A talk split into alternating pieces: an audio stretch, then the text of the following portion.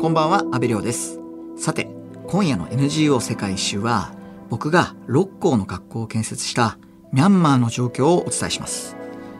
皆さんもご存知の通り、国軍によるクーデターから3ヶ月が過ぎた今も、有効な解決策は見つかっていません。それどころか、市民の弾圧以外に、軍と反発する少数民族武装勢力との衝突が続き、タイの国境付近に25万人以上の避難民が出ていると言われています。ミャンマーの人権団体によりますと、5月4日時点で分かっているだけで亡くなった方は769名、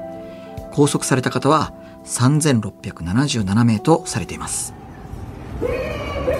そして、アウン・サン・スー・チーさん率いる NLD の元の議員と民主派勢力で NUG 国民統一政府が結成され、多くのミャンマー市民がこれを支持。今月2日には、春の革命デーと題したデモが世界18カ国で開催され、東京ではおよそ3000人が参加しました。日本政府には、国民統一政府の承認を求める声や、軍へ利益をもたらす経済援助の停止の声が、在日ミャンマー人から上がっています。現在ミャンマーの街の様子はどうなっているのか。今日はヤンゴン在住の日本人にお話を伺いたいと思います。その方がミャンマーのエンターテインメント事業映画制作を手掛けるメイクセンス代表の新町智也さんです。実は僕は新町さんと知り合いで僕がミャンマーに建てた学校の贈呈式で新町さんのバンドに生演奏をしてもらったんですね。今流れてるのがその時の音源です。2017年だったんですけれどもあの日すごいこう空が真っ青で綺麗で、まあ、これからどんどんいいことが待ってるんだろうなって本当に楽観的に思ってたんですけど今まさかこういうことになるっていうのは全く想像できませんでした。今日はミャンマー最大の都市ヤンゴンで暮らす新町さんにお話を伺います。新町さん、大変な中、今日はありがとうございます。はい、ご無沙汰してます。新町です、えー。今日はよろしくお願いします。いやー、まあなんて声をかけて いいかっていうところなんですけれども。あの、今ミャンマーはインターネットの接続も制限されているんですよね。そうですね。あの、インターネットに関しては結構いろんな制限がこれまでもあって、え一番ひどい時で言うと、すべてのインターネットが夜中の1時から朝の9時までですね、ここまで全く使えないっていう状況だったり、あの、携帯で外で全くインターネットができないっていうような、そこが一番厳しい時期はあったんですが、今は、まあ、そこよりはマシにはなってます。あの、ファイバーネットに関しては、家の固定回線に関しては、一応24時間使えるようになりました。で、携帯のですね、あの、インターネットも、一応使えるというふうには言われてるんですが、これまだ安定してなくて、繋がってもすごく弱いですね。うんっていうことはなっているので、あの、新町さんが住んでるヤンゴン市内の現在の様子ってどうなんですか？なかなか、あの、あくまで僕が見える範囲、僕が感じれる範囲でっていうことには、っていうことはあらかじめお伝えしておかないといけないとは思うんですが、やっぱり、こう、だんだん日本でもちょっと報道が少なくなっていくっていうふうには聞いているんですけれど、そういう意味で言うと、なんかその被害は前よりは減っているっていうふうには感じます。その、なんて言うんでしょうね。一番ひどい時は一日に、例えばヤンゴンでも何人もの方が亡くなったりだったり、たくさんの方が拘束されたりっていうのがもう毎日どんどんどんどん出てくるっていう状況で、それこそ僕らも街に出ると、そういうことをすごく感じれるような、例えば道路にすごくたくさんバリケードがしてあったり、えーあちこちでなんか物が燃えているのが見えたりっていうような、本当に戦時中のようなことを感じる時から比べると、今で言うとやっぱり朝市場に行ったりすると普通にたくさんの人があの買い物をしてて、日中もだいぶ車が走るようになっていたりとか、そういうのが見えたりはするので、一見すると戻っているようには見えますが、あくまでもう最悪の時よりはマシになってるなっていうくらいですね。だから最もそれを感じるのは、以前本当に平和だった時に、軍隊の人間がその辺を走り回ってるとか、急に検問があって、そこでなんかいろいろ調べられるっていうようなことはなかったので、その差はすごく今感じているかなっていうふうに思います。うんその、ミャンマーの学校なんかはコロナ発生以降、まだやってないですよね？そうですね。基本的には学校に来て授業をするというのはもうずっと止まっているという状況ではあると思います。それはやっぱりその先生方がまあ不服従運動に参加して、まあ、いるからっていうところがあるんですかね。これも結構そのいろいろ全土的にまあ統一されている動きではないとは思うんですが、不服従運動っていうのに先生側もありますし、あと生徒側にもそういう動きは出てるみたいですね。で、えっと、一応国軍の方から、まあ、6月から全て再開しなさいっていうふうには出てるんですが、まあ、先だって実は、えっと、大学の方はもう再開しますよってやってるんですね。ただ、僕が見てる範囲、もちろん SNS だったり、えー、ニュースだったり、いろんな、えー、情報ソースはあると思うんですが、見ている限りでは、生徒が行かないっていうことだったり、じゃあその大学の先生がしないっていうところが、えー、あったりなかったりみたいなのがありますね。様々なのかなと。ただ、全体の数としてはやっぱりこう、ボイコットの人たちの方が多いんじゃないかなっていうふうには見てます。新松さん、ちなみにこう、まあ、生活困窮がこう深刻になっているっていうふうな話も聞こえるんですけれども、その、日本でその食料支援のクラウドファンディングをやったりとか、まあ、困窮地域に食料を配布しようっていうような動きもありますけれども、現状いかがですか？こちら、えっと、まあ、2月の中旬から、まあ、もう今日明日、来週には食べるものがなくなってしまうっていう人が出てくるぞっていうのは、やっぱりこっちにいる日本人からも、え考えられるとこでありましたし、で、それに対しての支援をしなければっていうことはすごく、そういう運動が盛り上がりまして、えー、たくさんやっぱりそのクラウドファンディングだったりっていうことで、え、お金を集め、で、実はこう、日本からミャンマーに持ってくるのも結構大変なんですけれど、まあいろんな方法で、えー、なんとか現地の、えー、日本人にそのお金の、まあ、バトンみたいな形で渡して、米の支援だったり、あと油ですね。そういうものを現地の人たちに配るっていう活動を、えー、されてるところはすごく僕の身近な知り合いでももうやってる人がたくさんいました。で、さらに今、その、じゃ例えば NGO だったり、まあ支援団体の活動というのも、えー、すごく制限されている中で、それこそそういう方たちの、え、ー、と、まあ身の危険っていうことが大きくなるぐらい、えー、なんて言うんでしょうね、あの、制限をされているところがあるので、大きく集めて大きく動くっていうのがすごく難しくなっているので、いかにこの小さい単位で支援をしていくかっていう形が、今後すごく大事になってくるんじゃないかなというふうには考えています。日本放送安倍亮の NGO 世界一周。今日はミャンマー最大の都市ヤンゴン在住の新町智也さんにミャンマーの現在の状況や街の様子などを伺っています。ミャンマーに住む日本人が自宅マンションに再流弾を打ち込まれた。というニュースは日本でも報道されていましたが、実は新町さんだったんですよね。はい。えっ、と、ちょうど2月の最後の日だったんですが、そのアパートの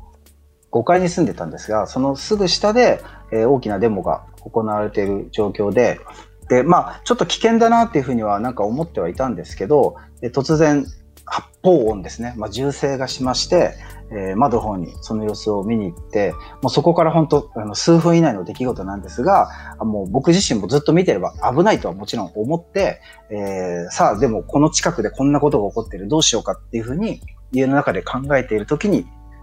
えー、また銃声がしまして、でもその瞬間でした。あの、パリンっていう音とともに、あ家の中に何かが打ち込まれたと。で、もちろんシューっていう音もしているっていうので、もうすぐに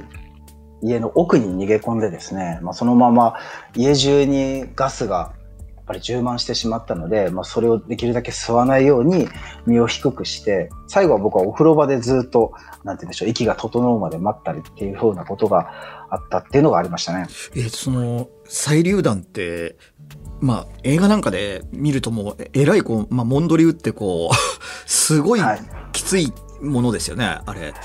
大丈夫だったんですね。あの、なんて言うんでしょう、えっと、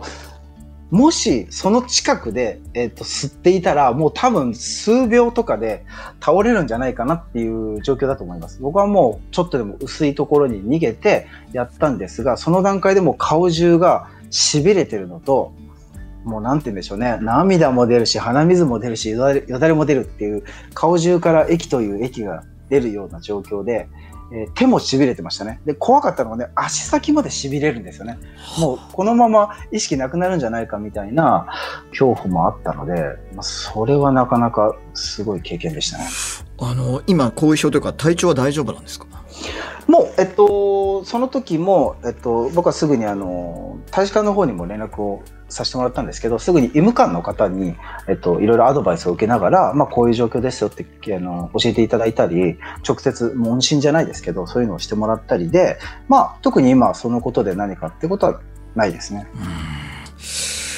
あのまあ、新町さんのように、その、ミャンマーには日本企業やその NPO も多く存在していると思うんですけど、今、日本人ってどのぐらいミャンマーに残ってるんですか？もともと、まあ、3000人超いたと言われている日本人が、今、現在ではもう500人ぐらいになっているだろうというふうには言われてますね。あの、新町さんご自身はミャンマーに住んで7年ということなんですが、まあ、改めて今回の件で感じたことって何ですか？ずっとこう、まあ自分でも7年って割と長い方だと思っていたんですけれど、でもそれでも、こう2月1日以降に僕の、えーと、身近な人たちがデモに向かう姿勢だったり、まあ、今この国軍に対しての怒りだったりっていうことへの、まあ、本当のところでの理解がすごくできないところがあってあの、なんとか気持ちをね、寄り添っていきたいっていうふうに思うんですけど、その理解が追いついていかないっていうところがすごくあって、その時に、やっぱ最初に思ったのは、まあ自分の理解が絶対に浅いと。まあ分かったつもりになっていて、えー、それで僕は7年間も逆に過ごしてしまったんだなっていうことに、まあ、すごくショックを、あの、自分のことなんですけど、ショックを受けたっていうのが一番大きいことですね。で、これはおそらく、まあ、僕だけじゃなく、まあ、多くのミャンマーに住む外国人、日本人もそうですけど、外国人が同じようなことだったんじゃないかなっていうふうなことを感じました。それは、ミャンマーの人たちがすごくこう民主主義にこだわっている気持ちと、実際その、まあ、日本のようにこう、民主主義がある種当たり前のものとして存在している国の国民だと、どうしてもその、温度感が違うっていうことなんですか？そうですね。もちろんそれもあるんですけれど、あの、歴史的に、じゃあ民主化するぞ、民主主義が、ま、あの、ようやく国民の手に入るんだっていうことと、それがまた裏切られたっていう歴史が、えっと、近年だけでも何回もあったんですね。例えばまあ、一番最近で言うと2007年が有名ですし、その前で言うと88年。で、どちらも全然僕らも生まれてた年なんですよね。なんかもう遥か昔の歴史の話ではなく、それこそ今の20代のまさにデモの最前線でやってる子たちのお父さんの世代になるともう88年になる。同じ20代の時に88年自分たちのお父さんお母さんがこうやって戦ってた。でそれで勝ち得たもので2011年からのこう民主化っていうのはすごい勢いでやっぱり彼らにとってもまあ夢のようにこう伸びていったところがあり、それがやっぱりまた裏切られて今になっているっていう、まあこの怒りだったり絶望だったりっていうことはすごいものがあったし、その上でのその民主主義へのその渇望っていうのはもう想像だにできないものなんだろうなっていうのは、あの、未だに感じてますね。そして新町さんはアメリカの週刊誌ニューズウィークの日本版のサイトで先月からブログの連載をスタートされていますが、毎日記事を更新されていますよね。そうですね。ワールドボイスという、えっと、世界に住む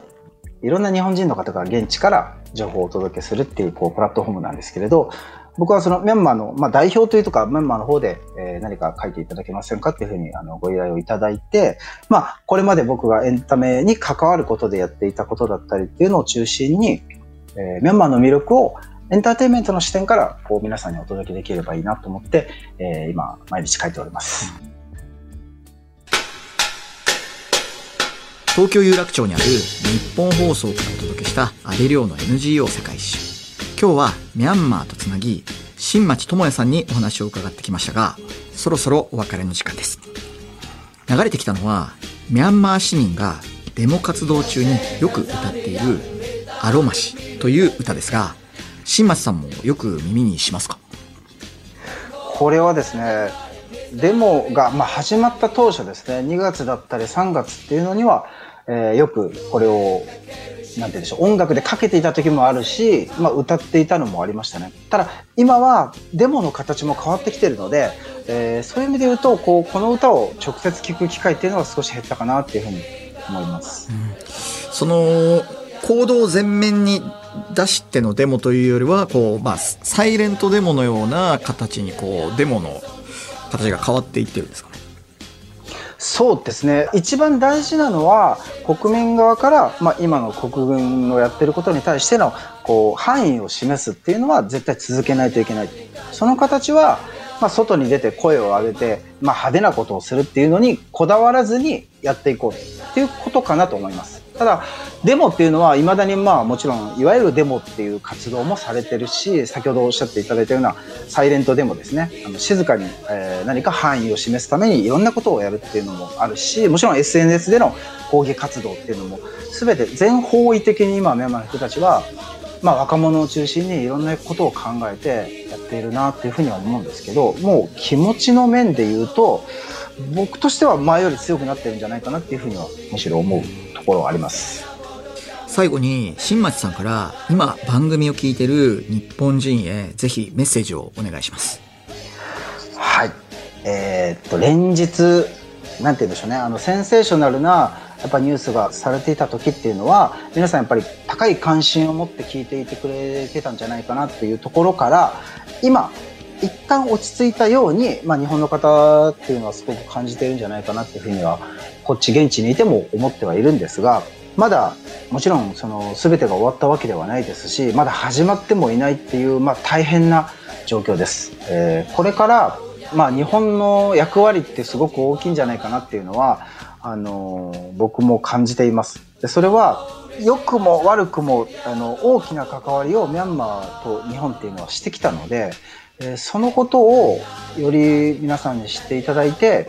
これからのミャンマーっていうのと日本っていうのがどうなっていくべきなのかっていうのは一人一人の方が感じて考えてもらえるとすごく嬉しいかなっていうふうに思いますね。うん、僕も何度も行ったミャンマーですけどもすごいこう穏やかな時間が流れていたあのミャンマーに早く戻ってほしいなって本当に思います。新町智也さんこの後も本当にお体だけは気をつけてまあ連絡を取り合いながらあの一つ一つできることをまあやっていくしかないですよね。そうですねもう本当に身近なことから僕ら目に見えることがありますんでそれを取りこぼさずにというかあのきちんと一つ一つ積み重ねてやっていくその先に、まあ、いつかミャンマーって国が大きく立て直すところまで、えー、やっていけたらいいなというふうに思ってます。新町智也さん今日は本当に貴重なお話ありがとうございましたありがとうございましたここまでのお相手は阿部亮でした。